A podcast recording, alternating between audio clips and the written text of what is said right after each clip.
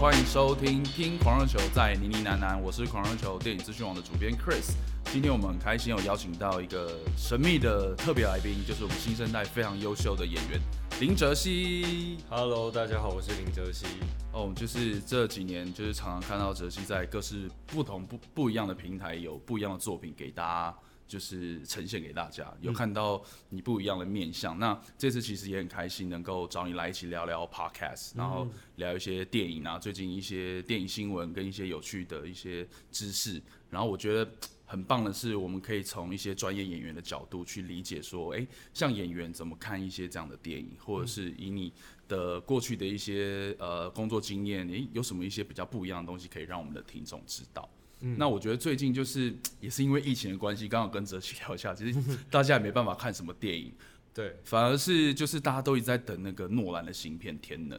但又延期了，对，一直现在 现在现在又不知道演去哪里。哲奇，你有看预告片的吗？有，我有看，你看得懂吗？其实看不太懂，对，就说老实话，真的看不懂。但是我觉得就是有有很多很精彩的画面，但是你好像就是对。连接不起来，他到底在讲什么？我在看完预告的时候觉得，哦，这是很典型诺兰他的一些预告片会呈现的东西。因为你其实回顾二零一零年我们第一次看到全面启动预告的时候，你也不知道，哎、欸，就是一群对，就一群穿很帅，然后李奥纳多穿很帅，这样西装笔挺，然后很像情报员，然后又要什么去去你的梦中，然后回到这天呢，就是哎、欸，就是好好像在执行一个情报任务，但是又有一些什么时间反转的一些东西，就会觉得哎。欸这到底在干嘛？我们刚好提到全面启动，其实全面启动是今年大概是上映第十周年了，刚好十年了，不知不觉就已经十年。其实我自己在做一些电影新闻，会发现这十年来时不时还有一些人在讨论结局。对，因为这部片我觉得它它有太多东西可以讨论。其实它的电影都是这样，我发现有很多网络上都会。大家都想要解析出他的电影到底是怎么回事。那你自己觉得《全面启动》的结局是怎么样？应该是不能下定论。没错，因为我觉得它就是一个开放式结局啊，就是我觉得导演他就是没有想要跟你讲。我自己认为，就是不是他没有不想跟你讲，而他有一个答案。嗯，而是我觉得他的答案设定就应该是开放的可能性。对，因为我自己觉得有点像是呃平行宇宙。如果我讲出来了，是不是我就？把我的观点放在同这个时空里面是，但其实就不应该是是同时存在的。其实我觉得他的电影的特质好像都有类似在讨论这样的事情。对，耶，对，因为我觉得用平行宇宙去解释还蛮好的。嗯，就是你要用什么样的方式解释都 OK。可能在某一些平行宇宙，他有回到那个现实，看到他的小孩；有一些可能他还困在那个林博玉里面。是对啊，因为像星际效应，有时候大家也觉得，哎、欸。会去思考他中间最后那个那个转折，就是那个主角他在一个第五度的空间里面在看他女儿的时候，对，其实大家还在分析说他最后是在哪一个 dimension 里面，因为你也不知道。那其实我自己看完《天能》的预告，再回去想全面启动，我反而觉得这两部片好像是不是有可能有一些关联？对，因为《天能》的男主角就是丹佐华盛顿的儿子，他有一次在访问的时候就有说，呃，这两部片有点像婚姻关系。什么意思？什么？就不是，他就对，他就说这两部片很像一个婚姻关系，他也没有讲，没有讲，没有为什么？因为你知道 诺兰的诺兰的片，或是诺兰的演员，他他在那个你知道访问的过程中没办法讲太多东西。他们会不会自己也搞不懂为什么？你讲到一个重点，就我觉得另外一个卡，另外一个那个演员就是演那个《暮光之城》那个男神，就是罗宾·派丁森。对，他自己在很多那个访问的时候也是说，我觉得呃这部片的很多那个工作人员都演员其实有点不太知道这部片到底在演什么。然后我我那我就觉得，哎、欸，连演员都不知道演什么的话，那会不会最后其实大家又要三刷五刷才会看懂这部片在干嘛？嗯。我不知道你有没有这样的感觉，就是我在看他的电影，我都会有一种呃幻觉，嗯，我好像存在在一个幻觉里面。像我们看一些电影，我们会觉得我们很进到那个故事里面，我们好像跟着主角一直一直在经历这样的冒险，嗯，但是。看他的电影，我都会有一种我被推开的感觉，嗯哼，我被推在一个幻觉里面，但是他在讲的东西是呃各种可能性，比方说我们刚刚讲全面启动，对，就是他在梦里，然后他进到一层一层的梦里面去，对对对，然后他那现实到底就是他老婆自杀嘛。对，那到底是他老婆离开梦里，还是还是那是现实？在虚虚实实之间很幻觉。他就是不想要让你舒服的看一个故事。我我觉得你刚刚讲那个重点就是，呃，大家会觉得他的电影其实都有一点科幻的成分在里面，嗯嗯嗯、但是他角色又刻画的很有感情。然后我觉得你提到就是刚刚全面启动，呃，他老婆的的自杀还是怎么样？我觉得，呃，这几年来大家都在讨论说，就是李奥纳多演那个角色 Cobb，就是他在整个经历过程中，大家就会分析说，哦，他。他其实是怎么样啊？他跟他老婆是怎么样？嗯、但是我有听到一个理论还蛮酷的，就是其实整部电影都是 Cobb 的梦，嗯，是他困在那个梦里面没有出来，然后是他的老婆，就是那个 Mo Mo，嗯，就是他要去救他，对，就是我觉得那又是另外一个解释。然后当然这个解释也也分析了很多，你知道线索在里面了。嗯、但是我觉得呃有一个蛮有趣的。地方就是在于，呃，全面启动。我自己在找查资料的时候，就是导演诺兰他曾经针对这部片有下一个另外的一个隐喻。这部片其实就是在隐喻拍摄电影这件事情。哦，对，就是呃，他你去仔细，如果你有机会再重新看这部片的话，里奥纳多饰演的那个角色有点像导演，嗯，他要去 manage 所有的人进到梦里面。然后 Ellen Page 演的那个小女生，她演的其实她就是有点像美术，对，造型，对对对，场景，她要陈设什么，她要去布置那个梦。然后呃，乔瑟夫·高登·李维他演那个角色有点像制片，嗯因为他就是要找人来啊，他要去评估现场状况啊。然后汤姆·哈迪，汤姆·哈迪就是他会变成不一样的角色嘛，他其实就是演员。然后对渡边谦，渡边谦那个角色就是有点像片商，就 Studio 的角色，出钱的角色。然后最有趣的就是他不是一直要植入那个富二代，就是 Killian Murphy 演那个角色，那个角色其实就代表我们，那是一个观众。对，我觉得这件事情，呃呃，从诺兰自己的口中讲出来，我会觉得蛮有趣的。他用了一个哦，看起来非常复杂，然后剧本结构非常多层，然后角色也很多，然后错综复杂，但是他其实在讲一个很简单的东西，就是在教大家如何拍电影。因为导演你可能要有一些统御的能力，嗯、然后制片你可能要解决问题的能力。我不知道泽西还记不记得，就是整部片里面，这部片里面有一段桥段，就是里奥纳多对着那个乔瑟夫高登李维在吼，嗯、就说这是你的责任，你要把这些问题解决。我觉得有时候我就会觉得，哎、欸，不知道就是像泽西你自己可能在片场，有时候制片这个角色，其实大家可能对于导演比较熟悉，就像制片其实就是。呃，他要去统筹所有事情，其实是一个很辛苦的工作。像你刚刚讲这个提出这个观念，我觉得还蛮酷的。哦，就是对他其实蛮真的蛮像拍电影，可能或许可以从这个故事里面感受到大家得要分工合作，对，然后负责各自的部分，你才能够达到。但是每个人又是环环相扣的。对。我们彼此是互相影响，我觉得这是蛮蛮酷的，其实蛮像拍片，嗯、真的蛮像拍片。对啊，因为其实因为这最近就是刚好十周年了，我觉得大家有机会可以去重看这部片，嗯、因为毕竟这部片可能你十年前看跟你现在看感受可能不一样，感受不同，你可能对于结局的一些想法也会有不一样的见解。嗯，那我觉得另外一个想跟哲熙讨论或是聊聊，就是我觉得呃。诺兰导演他的电影里面有很多角色都是为人所知的，嗯、像黑暗骑士的小丑啊，或是刚刚提到全面启动汤姆哈迪，然后敦刻尔克大行动，对，一样是汤姆哈迪。我们想说，汤姆哈迪为什么永远 都要戴着面罩去演戏？那我觉得也从先从汤姆哈迪开始好，就是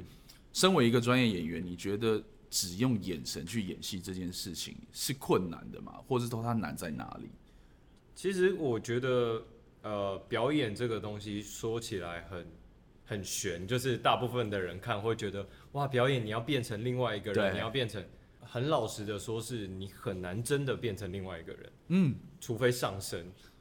对，就是除非你灵魂交换，哦，懂，很难。但是你看，我们我们我们回过头来去想，嗯，你怎么认识一个人？你会从他说话的方式去猜他可能。是哪里来的？嗯，对，他可能出生在不同的地方。那你从他的外表，从他的呃习惯、举止等等声音，嗯、你会感受到这个人带给你。比如说他讲话很扁，跟那个讲话很厚，感觉就会不一样。哦、所以那个人的质感就是靠这些东西传递出来。嗯，那我们所谓我们看不到灵魂嘛，每个人我们不知道灵魂到底长什么样子，但我们能感知它的就是透过这些媒介。嗯，那所以演员能运用的不外乎就是身体、声音、情绪。对，那情绪也是靠声音跟身体塑造出来的。哦，我很凶的时候，我讲话的方式；很生气的时候，讲话的方式会不一样。哦，然后我难过的时候，我讲话都淡淡的，就是真的耶，会不一样。所以当你被剥夺掉你能传递的元素，一个一个剥夺之后，会越来越困难。嗯，因为你要在那一点点的呃媒介里面，就让对方感受到这件事情。是对，所以我那时候有看过一个呃文章，在讲说诺兰他他为什么让 Tom Hardy 就是在那个第呃黑暗骑士三部曲第三那个黎明升起，黎明崛起。呃，对他他在里面让他戴面具嘛，他觉得哇。他戴面具都可以演的这么好，嗯，所以他在敦刻尔克想说，那我让你只剩眼睛，你看你能不能演？因为听众如果有点忘记的话，就是 Tom Hardy 在敦刻尔克，他就是演一个那个飞官，是，但因为他要戴那个氧气罩，然后又有头盔，所以真的只剩下眼睛。所以我觉得这是非常，因为我很喜欢 Tom Hardy，就是我觉得他是一个非常厉害的演员。然后他有演过另外一部片，我忘记叫什么名字，嗯，然后。他好像是一个演一个 bartender 还是什么的，哈，然后本来他是那有两两个角色，嗯，一个是年纪比较大，一个是年纪比较小，嗯，然后 Tom Hardy 本来是演另外一个人，但是导演。后来在现场看了之后，他决定把两个人互换演，oh, 然后 Tom Hardy 去演那个 bartender，是因为他说那个 bartender 几乎没有什么台词，然后他觉得 Tom Hardy 不讲话比讲话有魅力。哎、欸，我觉得这是一个 这是一个重点，就是很厉害的。他有演另外一部片，就是那个疯狂麦斯，嗯嗯嗯，Mad Max，就是啊、呃，我有点忘记实际上的数字了，但是他整部片台词非常非常少，非常少。然后 那时候上映的时候，我就看那个外媒，就是给他取了一个外号，就是啊，这有点脏话，就是。Coolest motherfucker，就是他，就是他觉得他真的太酷了，因为他不用讲太多话，然后他的那个气质，他的那个气势，或是他给人家那种很冷酷的感觉，是这可以从那种荧幕去穿透。但我自己好奇，就是呃，像刚刚哲基有提到，你可以从一个人的谈吐或是肢体，嗯、甚至是口音去评去推测这个人的然后背景啊。但如果你今天是要建构自己你要饰演那个角色的时候，呃，你要怎么去揣摩？你是要去想象吗？我听过蛮多的演员会是，呃，我要演这样这类型的角色，我去找这类型的片来看，然后去找经典角色。我觉得这当然会有帮助，但是最终你是在创造这个角色，是，就是我并不是去模拟模拟出一个你认识的人，我不是去复制他，对，而是我去，我就让你相信这个世界上有这这个人。嗯，我觉得这是两种概念。嗯，所以当大家会想说，哦，比如说我们要演一个、呃、流氓，嗯，演一个黑社会的人，大家可能第一时间会想到的是啊，比较地痞式的，然后讲话大声骂脏话，什么什么什么。但是突然有一个流氓是完全不讲话，看着你一直笑，嗯嗯嗯，那会是更恐怖的。对，那这就是两种流氓，就是所以对我来讲说，我们最终还是要回到剧本。这个故事要传达什么？嗯，那编剧给了我们一个大概轮廓之后，演员的任务不是只是去执行剧本上面的台词，我把它讲完就没了。嗯，我觉得反而是在创造，你要怎么去创造出让大家相信有这样的一个人，然后更能够传达出故事想要讲的核心。因为讲到创造这件事情，就还是不能不提一下呃希斯莱杰演的小丑啦。因为、嗯、呃泽西好像他看过他的那个纪录片，我是希斯莱杰嘛。因为他在里面就有讲到一件事，就是他那时候在准备小丑这个角色的时候，好像把自己放在一个饭店里面，是待了很久，然后自己去揣摩，然后甚至是写一些日记这样子。就呃哲希，你可以聊一下说你对于像这么经典，然后真的是受大家推崇这种角色，你自己身为一个演员，你怎么看？一个演员去演这样的角色，或是你回顾说你在看这个纪录片当中会发现，像希斯莱杰他是怎么成为这样的演员的？嗯，呃，我看纪录片，我会觉得他是一个能感受他他生活中的创造力，他是一个停不下来，像他就是会一直拿着录影机录自己，录他的朋友，然后用拍立得拍各式各样他的朋友，然后。他会在上面涂鸦，然后贴在自己的墙壁上。他其实本身就是一个很有创造力的。我们都是在一段时间内把自己尽量活成另外一个人。嗯嗯嗯。所以这都会带着一点危险，但是他是很科学的在做这件事情的。懂。就是他他写的那些分析或是什么，有点像是在输入指令，输入自己脑袋里面的指令。是。然后我在研究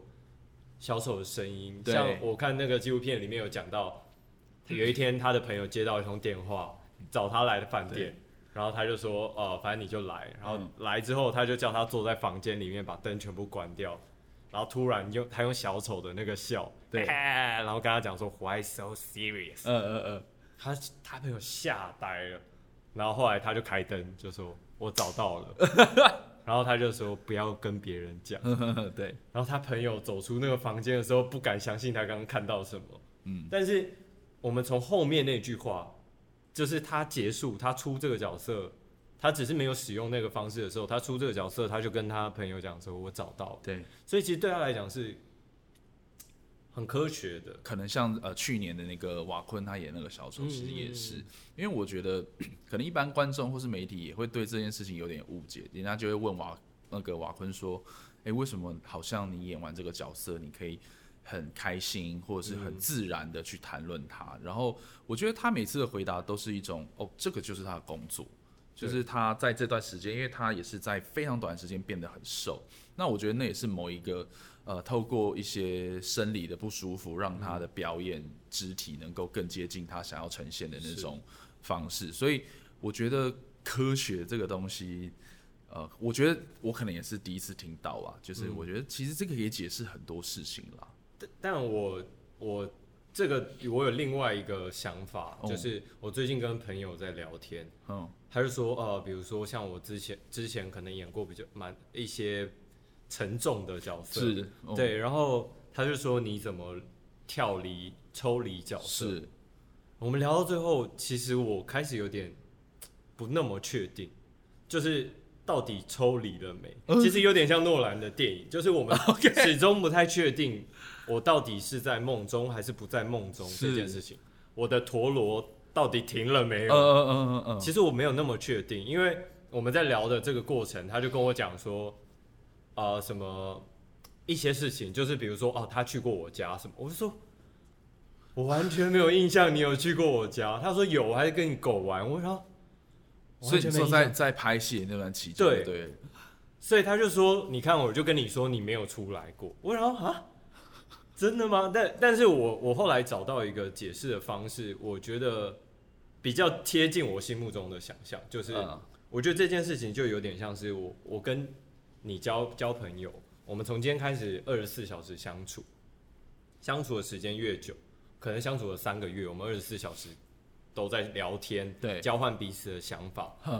然后呃，我之前访问有讲过这件事情，就是有点像是我我了解你的习惯，你了解我的习惯，我们相处了这么久，半年三三个月，